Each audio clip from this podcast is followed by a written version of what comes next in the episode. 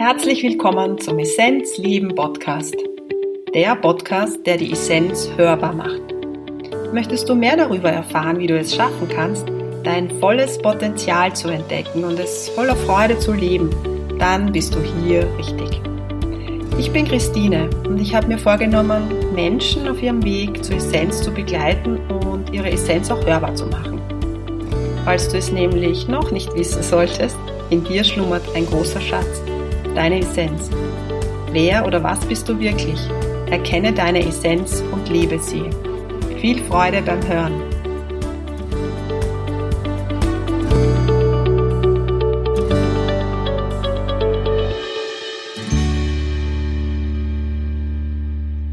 Ich freue mich, dass du wieder dabei bist, die Essenz hörbar, der Essenzleben Podcast. Das ist meine letzte Episode vorerst hier aus Indien und ich möchte heute über etwas sprechen, was ich in Indien gelernt habe, nämlich über Hingabe.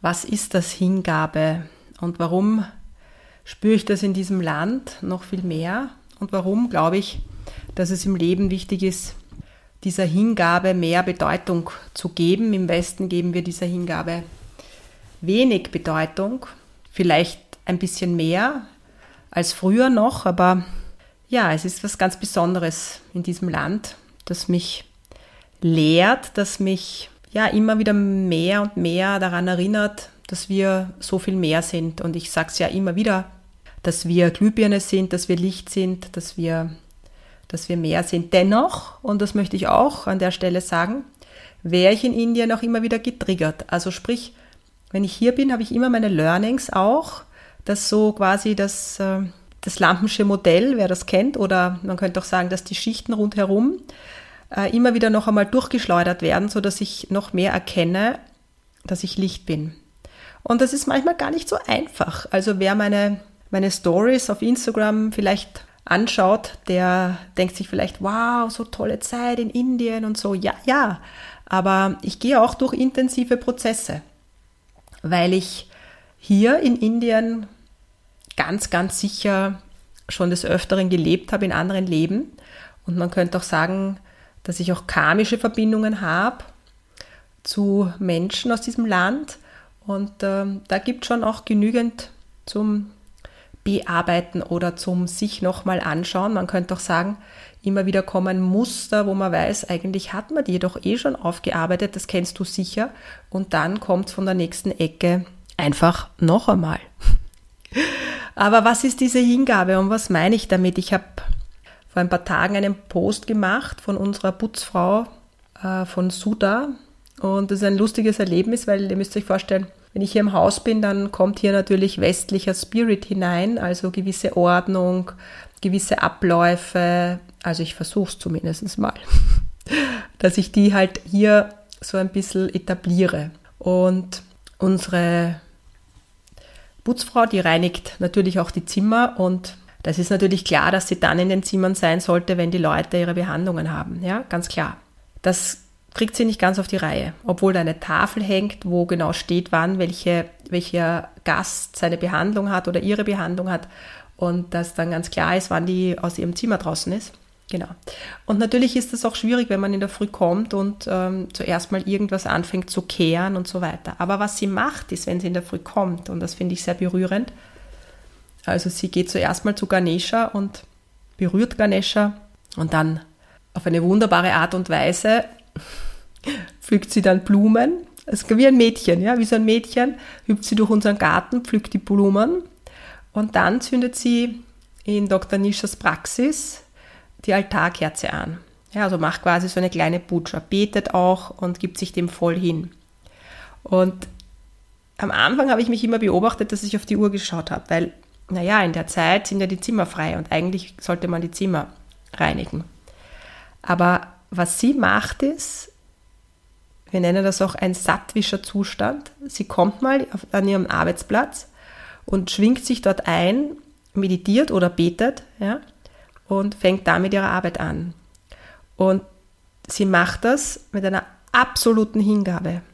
Und ich meine damit Hingabe an das Leben, weil wenn sie die Kerze anzündet am Altar, dann bedeutet es ja, dass sie ihr eigenes Licht schätzt, dass sie diese Glühbirne in ihrem System schätzt, dass sie sich vor dem Leben verbeugt, dass sie sagt, ich bin mehr als nur dieser physische Körper, ich bin mehr als das Putzen hier, ich bin mehr als ähm, meine To-Do-Liste. Und das ist Hingabe. Sie spürt das, dass sie mehr ist und gibt sich dem auch hin. Und ja, dann widmet, widmet sie sich wieder den anderen Dingen, wie dem Putzen, wie den To-Do-Listen. Ja? Und ich glaube, dass das ein, ein wunder, wunderbares Learning ist. Und das ist mit der Grund, wenn ich hier einige Zeit bin, ich war jetzt fünf Wochen hier, morgen geht mein Flugzeug nach Haus, dann, dann nehme ich diese Energie mit. Und ich liebe das. Sie stehen in der Früh auf und geben sich dem Tagwerk hin, ohne zu hadern.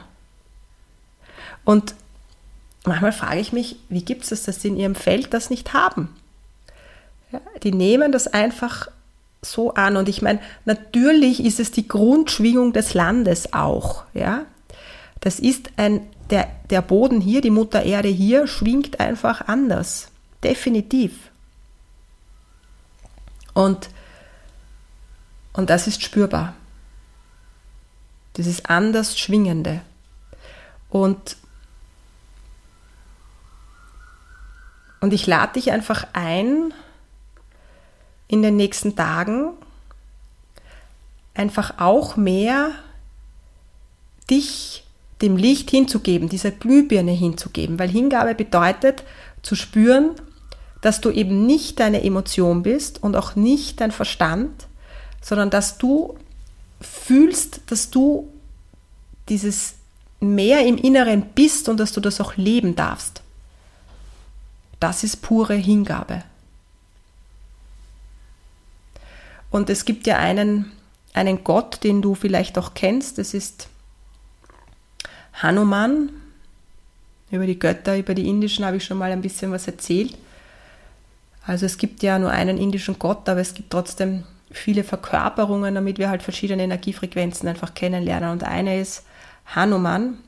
Ich habe mir auch diesmal eine weitere Hanuman-Statue gekauft für meine Praxis, weil ich glaube, dass diese Hingabe mein Leben noch mehr beeinflussen wird, dass ich noch mehr annehme, was da ist. Und das heißt auch, dass ich alle Erfahrungen annehme. Ja, das ist, glaube ich, die größte Herausforderung, auch für mich, dass ich sage, okay, jetzt kommt die nächste Erfahrung und ich gebe mich dieser Erfahrung hin, auch wenn sie schmerzhaft ist. Und ich kämpfe nicht dagegen an und ich kontrolliere auch nicht, sondern ich gebe mich dem einfach hin. Und ich merke dann auch, auch Dr. Nisha hier, die hat ja auch einen ganz schön dichten Arbeitstag. Ähm, sie ist mehr oder weniger alleinerziehend und hat hier das Haus aufgebaut. Und sie geht einfach ihrem Tagwerk nach. Und wisst ihr, was auch so ein gutes Learning ist? Zu sehen, dass die Menschen hier wirklich im Moment leben. Also die haben ja das nicht wie wir. Naja, ich spare auf die Pension und dann ich, und ich muss ja eine gute Pension bekommen und, und so. Das haben die nicht. Ja? Und dadurch sind die viel mehr im Moment. Die pfeifen drauf, was in der Pension ist, weil sie im Moment da sind. Ja? Und äh, natürlich sparen sich die auch was an oder versuchen anzusparen, sofern es möglich ist, damit sie im Alter halt irgendwie versorgt sind, ja, wenn sie vor allem, wenn sie halt vielleicht keine Kinder haben, was selten vorkommt, aber dennoch. Aber dadurch können sie mehr im Moment sein. Und was bedeutet Hingabe? Hingabe ist ja nichts anderes, dass ich mich nicht zu viel mit dem Gestern und mit dem Morgen beschäftige. Und es ist auch etwas, was ich so merke, dass dann manchmal mein Buch aufgeht mit den verschiedenen Kapiteln meines Lebens, wo ich dann vielleicht auch manchmal so ein bisschen uff ähm, nochmal in eine Emotion reingehe, ja, einfach mal zulassen und sagen, ja, das ist meine Story, die habe ich auch immer dabei, das Buch ist immer mit mir, aber es, es, es braucht nicht mehr geöffnet zu werden. Ja, und das, was kommt, ja, das ist auch noch zu, ja, das öffnet sich sowieso von selbst. Also können wir viel mehr im Moment sein und diesen Moment auch, auch leben, ja. Und ein, ein anderes super Beispiel für mich ist auch der Tempelbesuch. Das habe ich auch schon mal erzählt, aber ich möchte jetzt einfach nochmal als so Podcast-Episode so ein bisschen ein, eine Zusammenfassung da auch geben. Die Leute gehen in der Früh eine Runde im Tempel, bevor sie in die Arbeit gehen. Und es gibt einen Lieblingstempel von mir, das ist der Shiva-Tempel in Trivandrum. Ein Tempel, wo auch nur Einheimische hingehen. Also es ist jetzt kein Touri-Tempel. Es gibt hier auch in Kovalam einen touristischen Tempel, wo eine große Shiva-Statue ist, wo eigentlich nur alle hinkommen, um diesen großen Shiva zu fotografieren. Und ja, in diesen Tempel, wenn ich gehe, dann, ähm, abgesehen davon, dass er mein Lieblingstempel ist und dass ich dort jedes Mal unter Strom stehe, wenn ich hineingehe und ähm, ja, weine und ja, einfach total im Reinigungsprozess bin, berührt es mich zutiefst, wenn die Menschen dort ihre, ins Gebet gehen und sich, ihre Glüh, sich dem hingeben, dem Licht der Glühbirne hingeben. Und das, das kenne ich im Westen einfach nicht. Und so wünsche ich mir immer mehr, dass ich genau das auch in den Westen mitnehmen kann in meinem Energiefeld, dass wir uns mehr dem Leben der Glühbirne hingeben, dem, dem etwas in uns, wo wir nicht wissen, was es ist. Und es ist auch Bhakti-Yoga. Du kennst sicher ähm, den Begriff oder vielleicht kennst du ihn noch nicht, dann erkläre ich ihn dir. Im, im Yoga gibt es, vielleicht fange ich anders an. Yoga ist ja natürlich nicht nur die Bewegung oder die Haltung, Asana, sondern ist viel mehr, ist eine, äh, ein Weg, ist eine Lebensweisheit, ein Gefühl fürs Leben, ist einfach eine Entscheidung. Yoga ist nichts anderes als der Weg zu Glühbirne, zu erkennen, dass wir mehr sind, dass die, die Lampenschen Modelle, die Gedanken und die Emotionen immer ruhiger werden und wir immer mehr erkennen, ruhiger werden ist der falsche Begriff, aber dass wir, dass, sie, dass die Frequenzen sich verändern, sodass wir immer mehr spüren, dass wir mehr sind. Und das eine ist eben zu wissen und das andere ist es eben zu spüren. Und im Yoga gibt es mehrere Möglichkeiten, mehrere Wege, wie man erkennen kann, dass man mehr ist. Und eins davon ist Bhakti Yoga. Das ist so der Weg der Hingabe. Bhakti Yoginis oder Yogis, die die, die spüren das auch übers Herz, ja, die spüren richtig die Liebe Gottes, die spüren diese bedingungslose Liebe im Herzen und geben sich dem hin, die singen auch gerne, chanten gerne, äh, hören sich gern Geschichten an, die man sich erzählt, wo es immer um, die, um das Licht geht, um die Glühbirne. Ja, das sind die. Und Hanuman ist eben auch ein Bhakti-Yogi, könnte man sagen. Ein auch mit Karma-Yoga, das kennst du vielleicht auch den Begriff. Das ist auch dieses, den Dienst zu leisten, ohne was zu erwarten.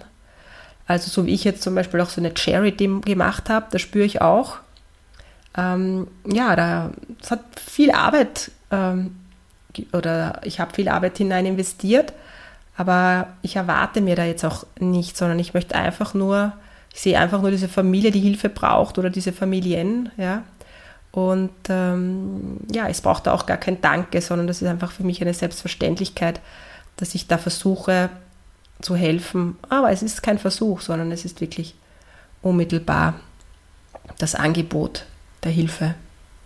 Ja. Und die Möglichkeit natürlich, sein Licht zu finden, ist auch über Jnana-Yoga. Das ist mehr der Vielleicht ist es schon auch ein intellektueller Weg, Schriften zu lesen und darüber zu verstehen, dass wir mehr sind. Ja, Texte zu lesen, ähm, das ist auch eine Möglichkeit. Genau. Ja, ich verabschiede mich von Indien. Heute auch schon sehr emotional gewesen. Ich ähm, verdanke diesem Land mein Leben das klingt jetzt vielleicht so ein bisschen, äh, ja, ich weiß nicht, übertrieben, aber ich habe vor ein paar Jahren, mittlerweile ist es schon acht Jahre her, wow, wie die Zeit vergeht, Um diese Zeit war ich in einem sehr schlechten physischen, körperlichen, seelischen, wie auch immer man sagt, Zustand. Wobei seelischer Zustand ist immer so eine Sache. Aber ich habe mein Licht einfach nicht gesehen und in Indien war es mir wieder möglich, ganz das zu sehen, was ich bin. Und das hat den Weg eröffnet. Seit acht Jahren bin ich regelmäßig in Indien. Ich werde noch mehr Zeit hier verbringen. Ich werde ähm, schauen, dass ich die nächsten Jahre ein Drittel vom Jahr hier verbringen werde. Ich äh, möchte noch mehr Angebote hier in Indien bieten. Ich spüre, dass die Gruppen immer sehr genährt, erfüllt und transformiert wieder nach Hause zurückfliegen und ich spüre das als meinen Auftrag, hier Retreats anzubieten. Das nächste Retreat gibt es im September, Mitte September. Es gibt auch im Herbst eine Panchakarma-Kur, die ich begleite und nächstes Jahr im Jänner, Februar gibt es ebenfalls wieder die Möglichkeit, mit mir nach Indien zu kommen. Ein kurzer Podcast von mir, ein letztes Goodbye, bevor es nach Wien geht. Ich freue mich auch wieder auf meine Wurzelheimat und werde jetzt nochmal ans Meer fahren und die Füße ins Wasser strecken und ein bisschen meine Seele baumeln lassen. Herzensgrüße von mir zu dir aus meinem, oh jetzt werde ich, jetzt werde ich emotional, aus meinem boah, geliebten Indien.